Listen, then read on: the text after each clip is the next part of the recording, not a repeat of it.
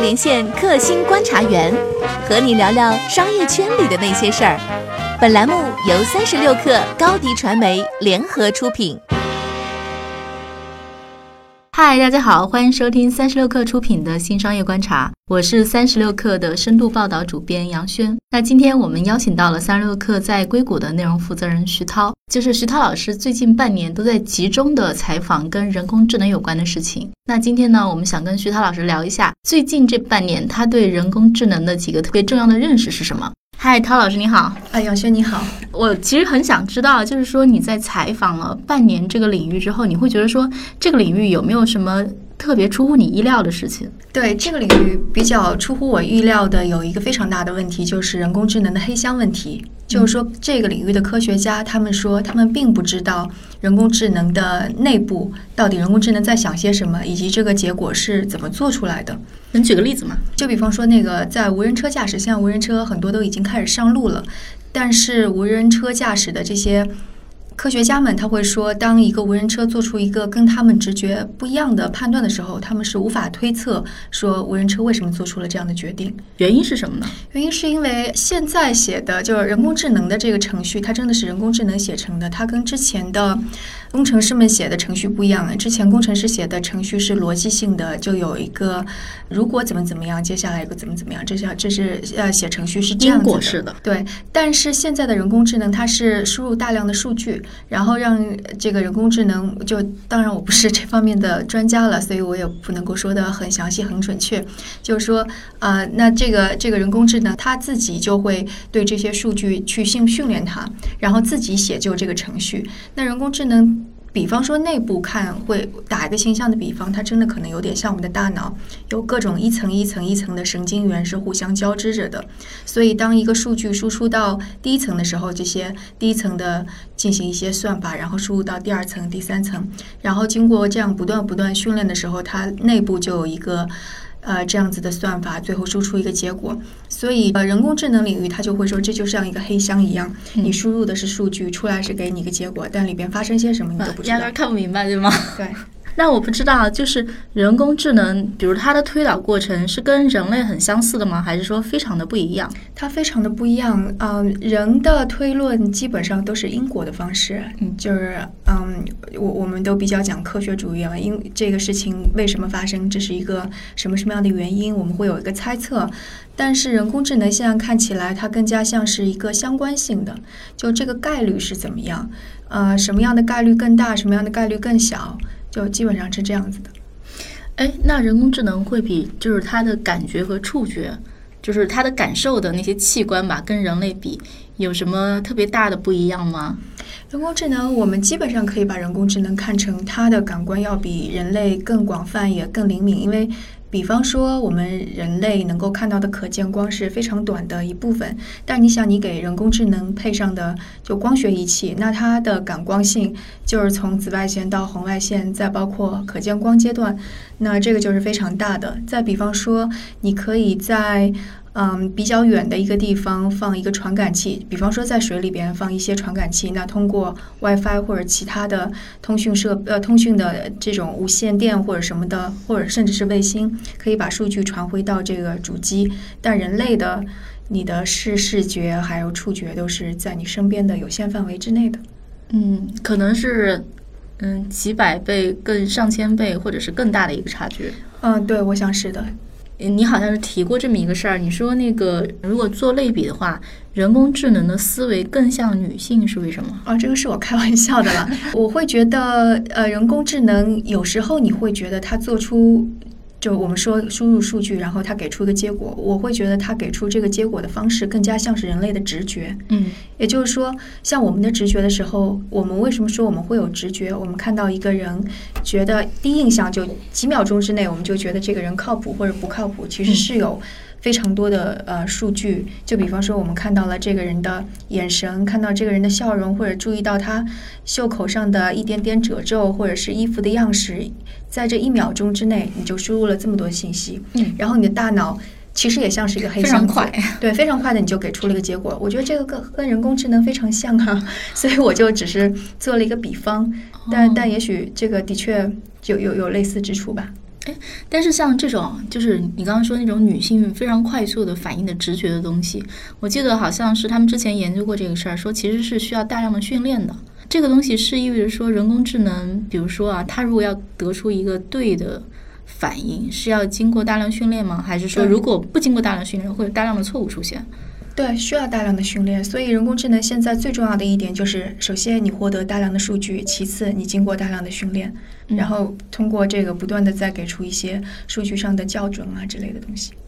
哎，那就是人工智能变得真的有意识，大家怎么看待这个事情？在这个是这个方面，就基本上是很难判断说人工智能到底什么时候能够出现意识的。就是这个问题在于，首先人类对于自己的大脑是怎么出现意识的，都还没有一个定论呢。因为现在大家，比方说医学方面的人怎么去判断人呃大脑当中是产生意识还是不产生意识，是其实是相当于是进行一系列的实验。比方说睡觉的时候，大脑哪些部分是不活跃的，但是你在想一个问题的时候，哪些部分是活跃的，然后进行比照，这样比照多了之后，就能够确定啊，可能这些部分活跃的时候，那是表示有意识的。所以把这些对照下来的。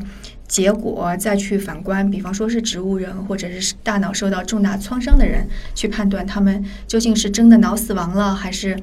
呃，不能说脑死亡吧，就他们是在产生意识的，或者是没有意识的产生了，还是一些只是条件反射。但是人工智能，如果它有大脑的话，它的大脑结构跟人类是完全不一样的。人类的大脑是碳基的，但是呃，人工智能它就是硅基的。你看，就硅芯片啊，还有机器啊，而且人的大脑就这么小，但是人工智能它的主机可能。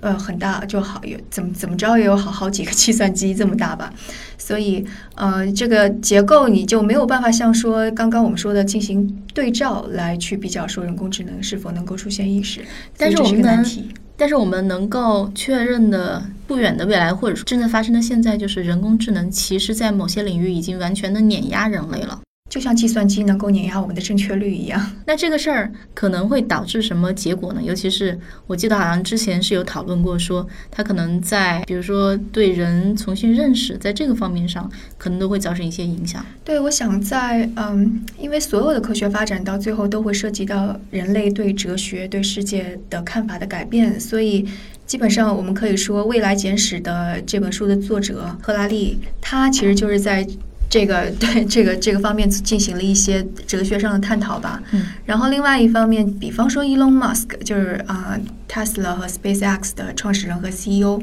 他就会基于这一点。呃其实也不一定是基于这些刚刚我说的这些论断了，也许还有其他的一些原因，会认为人工智能其实会对人类文明造成一些就是威胁的。嗯但是同时也有人不认为这种说法是对的，就比方说吴文达教授或者是 Facebook 负责人工智能的 Yang LeCun 教授，他们就会觉得人类是在杞人忧天吧。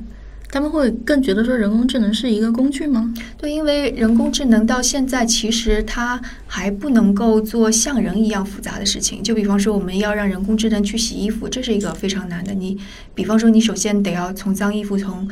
呃拿出一个各个角落拿出来，然后打开门塞进去，倒上，这这个其实是很复杂的。哎，那是不是意味着说，如果比如说以后有那种机器人，机器人然后配上人工智能，它可能就会让人工智能变成一个纯粹的一个计算力量，然后变到在实体的生活中，它也可以有它的动作。呃，现在现在其实人工智能已经进入到实体中，比方说我们的扫地机器人，它是怎么规规划？就是每个房间肯定是不一样的，但它怎么规划路线？嗯，然后或者是那个对，已经进入到实体了，又或者无人车，它也是人工智能。对，那倒是，只不过扫地机器人不不能帮你拿衣服嘛，或者扫地机器人也不太可能在你睡觉的时候掐死你，对吧？对，但可能最直接的一些影响就是说，当人工智能大量的代替了，就离我们最近的就是人工智能代替了大量的呃人的工作之后，那我们这个社会会面临什么样的挑战？就比方说，我们现在那么多的快递员儿，他们现在是可以跑来跑去送快递，能够赚钱，而且这个人群非常的大。那等到他们二十年过后，他们年纪也大了，四十岁、五十岁，也不可能再去学学习新的技能。这时候都是由无人机或者是其他的一种什么无人车来送快递了。嗯那他怎么办？他会不会带来社会的不稳定因素？这个也有可能。对，这也是我比较好奇的，就是说有什么领域是，呃，人工智能很难替代人类的。我觉得可能跟人还需要跟人去进行交互的这一点是很难的。就比方说，你怎么去跟一个小朋友交流？比方说是幼儿园的老师，我觉得这是很难教、很难替代的，因为人有这样的需求是，嗯，是是有真的人跟你互动，而且是。拥抱啊，温暖啊，这这种。对，有一个实验就是说，拿一个小猴子，然后旁边一个是铁的猴子，但是它有奶，有牛奶可以喝；另外一个是没有牛奶，但是是布做的，就是触感上更加像是真的猴子。你就会看到那个被试的小猴子是，呃，更加喜欢待在那个布猴子的旁边，而不是那个铁的边上。即使铁的有奶，对，就即使有牛奶，它可能就喝了两口，然后又跑回布的旁边了。所以这种心理上的依赖肯定还是需要的，而且你能看到各种各样的实验，说，比方说那个呃，就是母亲的拥抱啊、亲吻，对对孩子是多么多么的重要。这这些心理学上面都是有研究的，所以我觉得这方面是不能替代的。我其实还对一个事儿比较好奇，就是会出现那种一统江湖的全知全能型的人工智能吗？就像某些电视剧里面演的那样。就首先在现在这个地球上这个阶段，我觉得不太可能出现，因为首先我们有国家的区别。那我能够确定，中国是不可能去完全用美国的人工智能，美国也不可能去用中国的人工智能。嗯，所以简单的就已经分成了两大阵营。当然还有其他的国家，出于各种各样的，不管是国家之间的利益考虑，或者商业上的利益考虑。那肯定是有，比方说 Google 和微软和苹果或者和亚马逊，他们之间肯定是有较量。所以我觉得在这个较量过程当中，不可能那么简单的就有一个一统江湖。所以我觉得应该是有几个比较主流的大的 AI 的提供商，然后加上一些小的，嗯，比较特殊用处，就呃就是就在某个领域非常专长的的人工智能，应该是这样子的。哦。那也就意味着说，不太可能出现，比如说，在股市上，比如以炒股为例吧，因为这是一个非常需要信息的这么一个领域，也就是说，不太可能出现一个就是拥有的信息特别多，然后以至于可以打败所有人类的这么一个人工智能存在。那个，我我觉得这种可能性，我也不知道，因为我。不能够这么自信满满的说，但是我觉得这也的确是对人类的一些制度的威胁所在。嗯，就比方说，当嗯当当人工智能引入到了股市当中来，它做出判断比人类更快，那是不是之后炒股票这些基金就是散户肯定现在已经是没有什么那个空间的了？那是不是就是那些大基金的人工智能之间彼此算算法之间的竞争？嗯，所以我觉得可能是这样，或者到最后。大家的算法都是越来越好，以至于这个股市的动荡都不会像以前那样剧烈。对我我不知道哈，也许就会反正对这种这种人类设计出来的制度造成一些非常大的大的冲击。就说它很难动荡或者很难套利，它已经有一个算的非常准的价钱在那儿了。对，因为股市的这种动荡其实就利用了信息不对称嘛。对，是的，嗯。好的，谢谢徐涛老师。那新商业观察呢，是一档关心商业世界中最新、最能改变未来的那个部分的节目。那下一期我们不听不散。